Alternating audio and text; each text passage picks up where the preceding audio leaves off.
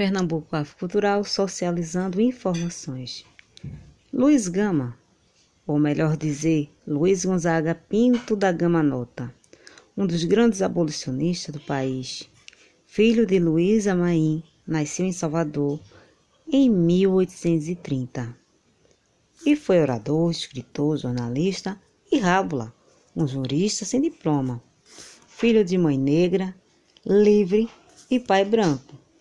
Foi feito escravo aos 10 anos e levado para o interior de São Paulo, conquistou judicialmente a sua própria liberdade e começou a atuar na advocacia em prol dos cativos. O jovem, que aos 17 anos ainda era analfabeto, aos 29 já era escritor consagrado, uma referência da luta e resistência negra.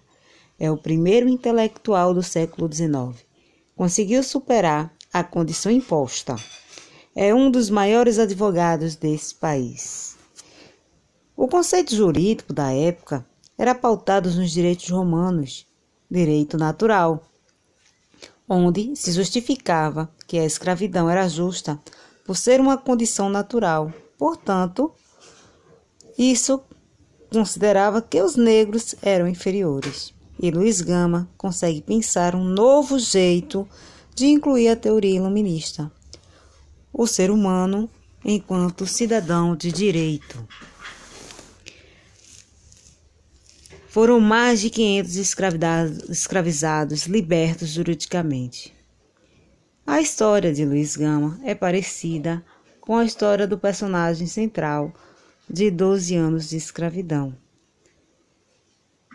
Em nós, até a cor é um defeito trecho de um artigo publicado na Gazeta do Povo.